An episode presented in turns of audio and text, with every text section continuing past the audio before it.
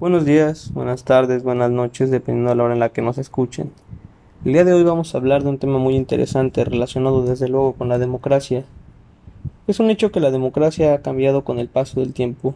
Cada día nos alejamos más a las concepciones clásicas que tenían los autores fundadores de la democracia, como lo es Aristóteles, desde luego, Platón, y teniendo hoy teorías tan complejas sobre democracia con múltiples actores, podemos relacionarlo a, o culpar, si lo queremos ver así, a los múltiples avances tecnológicos o quizás algún hecho social que haya transformado la, la, percepción que tenemos de democracia. En ese sentido, eh, recordemos que la democracia permite la existencia de múltiples actores en la esfera política. Esto es muy importante porque el día de hoy vamos a hablar de los medios de comunicación, específicamente eh, cómo influyen estos en la, formación política, ¿no? Eh, sobre todo, desde luego, estamos hablando más en términos electorales.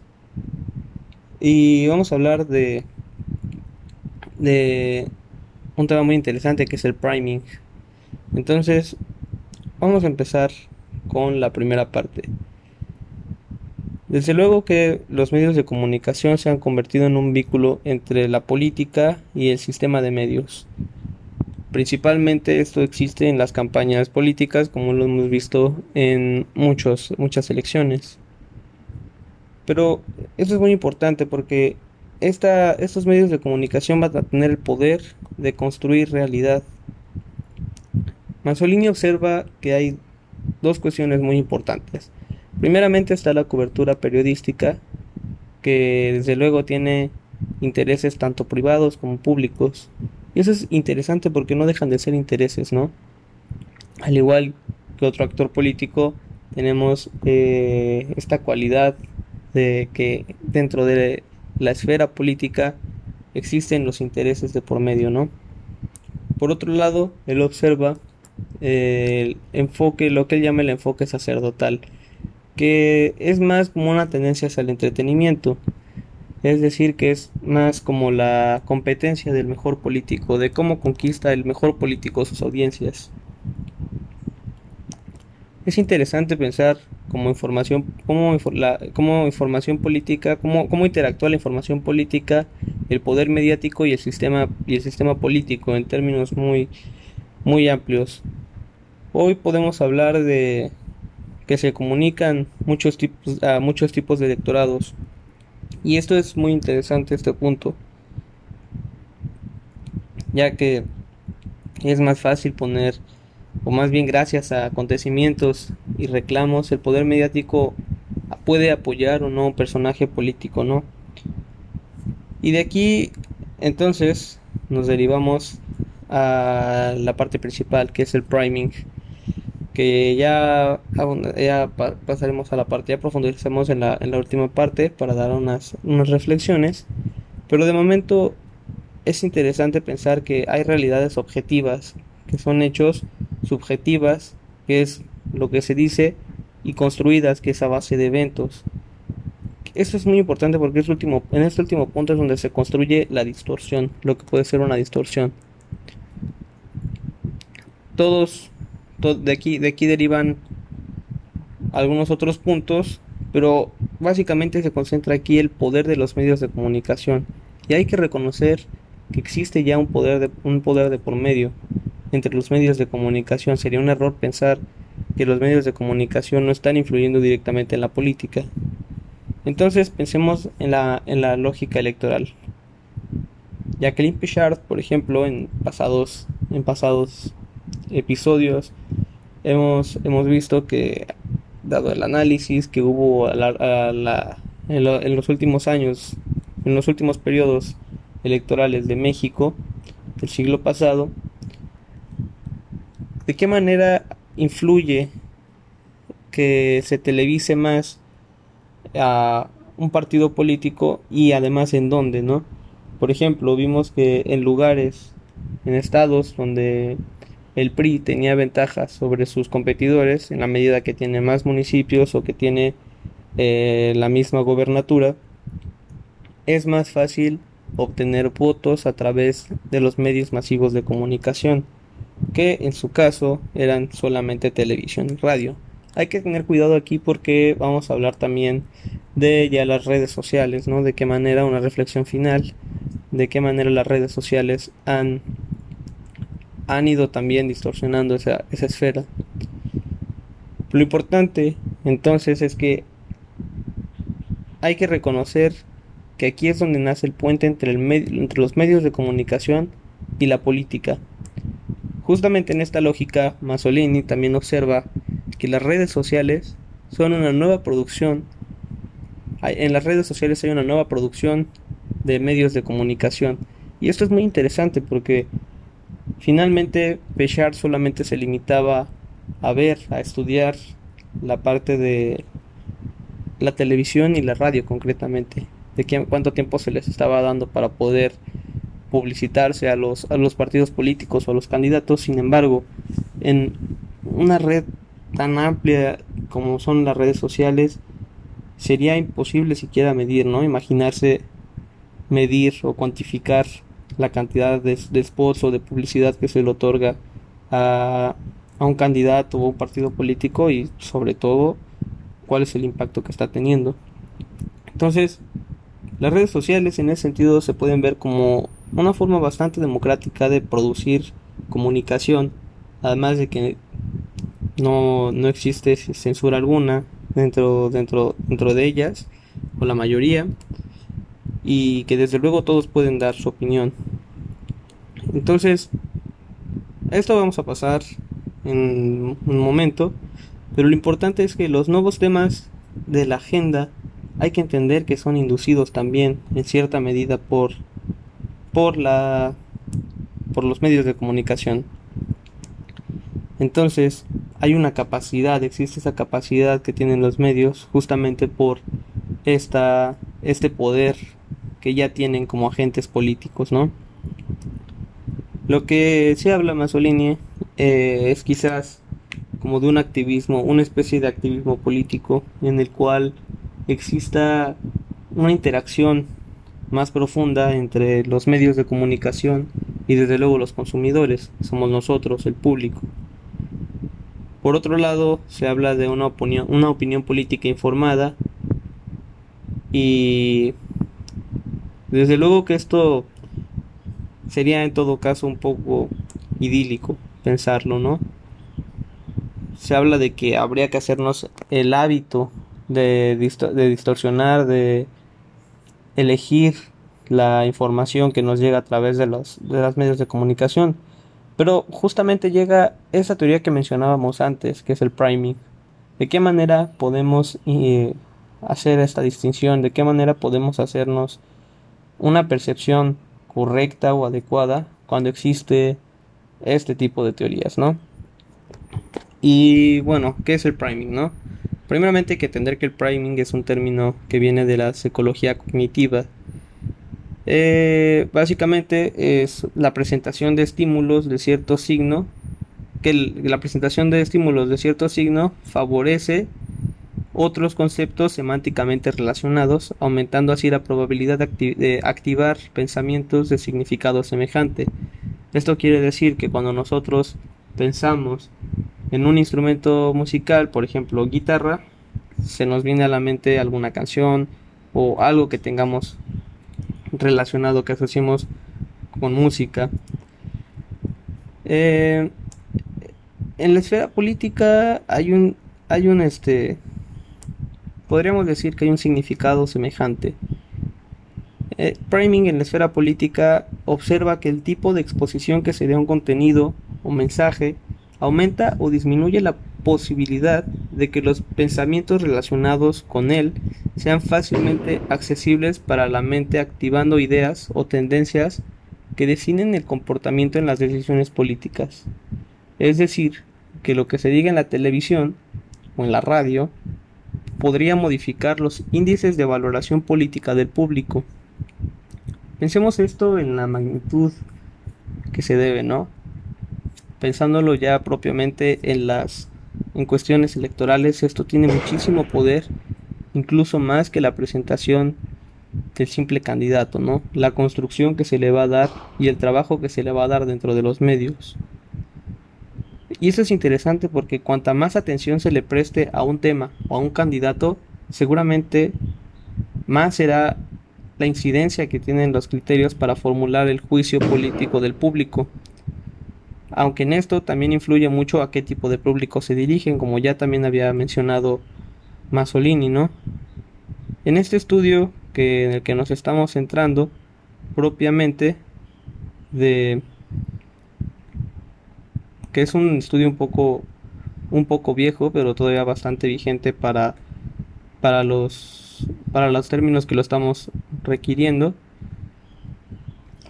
Flavia Fredenberg y Orlando de Adamo ya nos estaban dando una pequeña introducción a lo que quizás iba a ser el gran reto del siglo XX, que refiere a que los medios de comunicación se han transformado en un nuevo actor político, una realidad un poco difícil de asimilar, pero que debemos prestarle muchísima atención. ¿En qué sentido? Al ser un nuevo medio de comunicación, un nuevo, un nuevo actor político, los medios de comunicación necesitan quizás ser más controlados o menos controlados.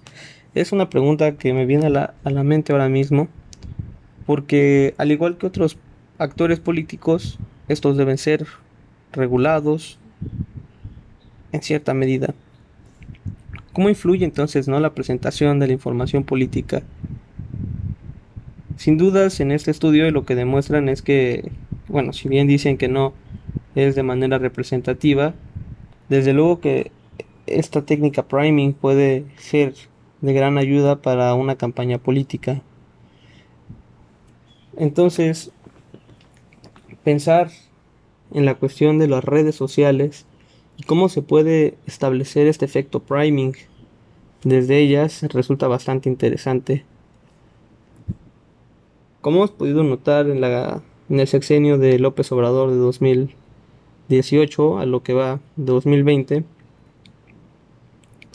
han existido ciertas tendencias que se han llevado gracias a, a las redes sociales, ¿no? Esta nueva forma que hay de accesibilidad a ellas y que son relativamente más digeribles que por ejemplo sentarse al el periódico o, por ejemplo alguna, alguna revista eh, nos han ayudado mucho a la capacidad informativa que tienen las personas, a la forma en la que se están acercando a la política.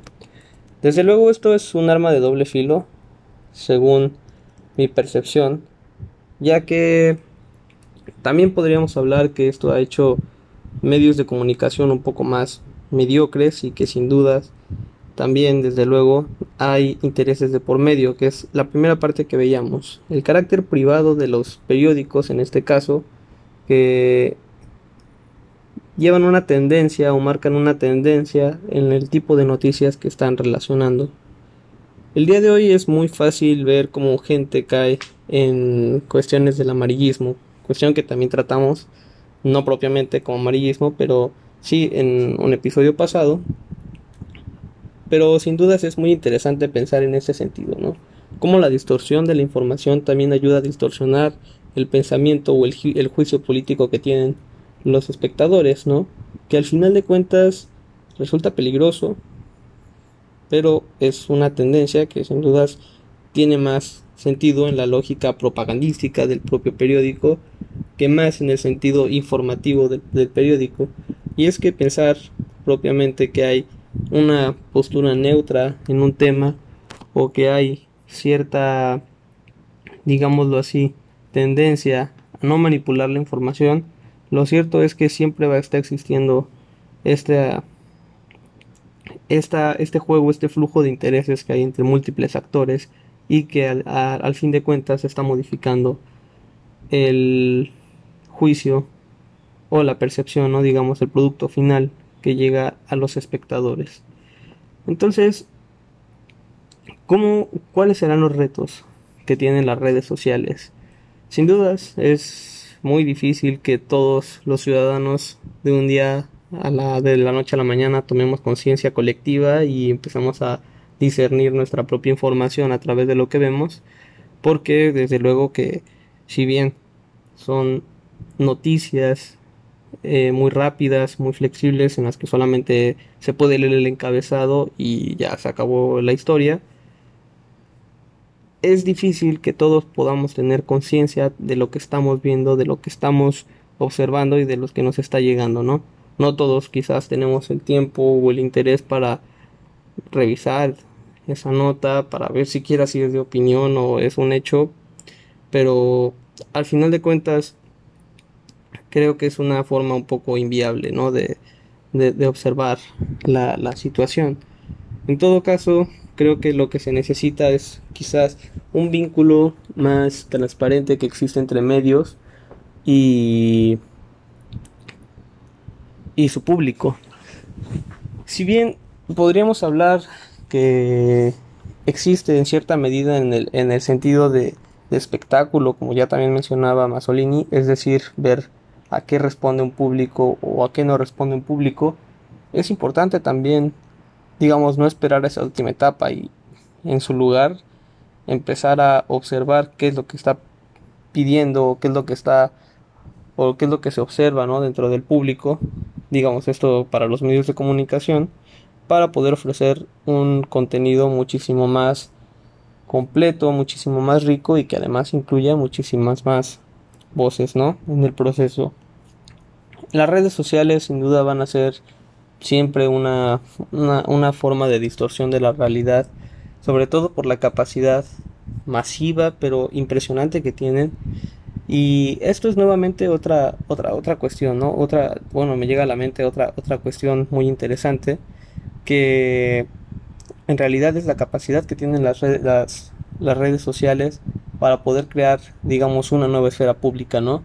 La capacidad de las redes sociales que está en la lógica del compartir, del de retuitear, eh, simplemente genera la reproducción de un mismo discurso que no lleva nada de complejidad. Es decir, el día de hoy sale una noticia.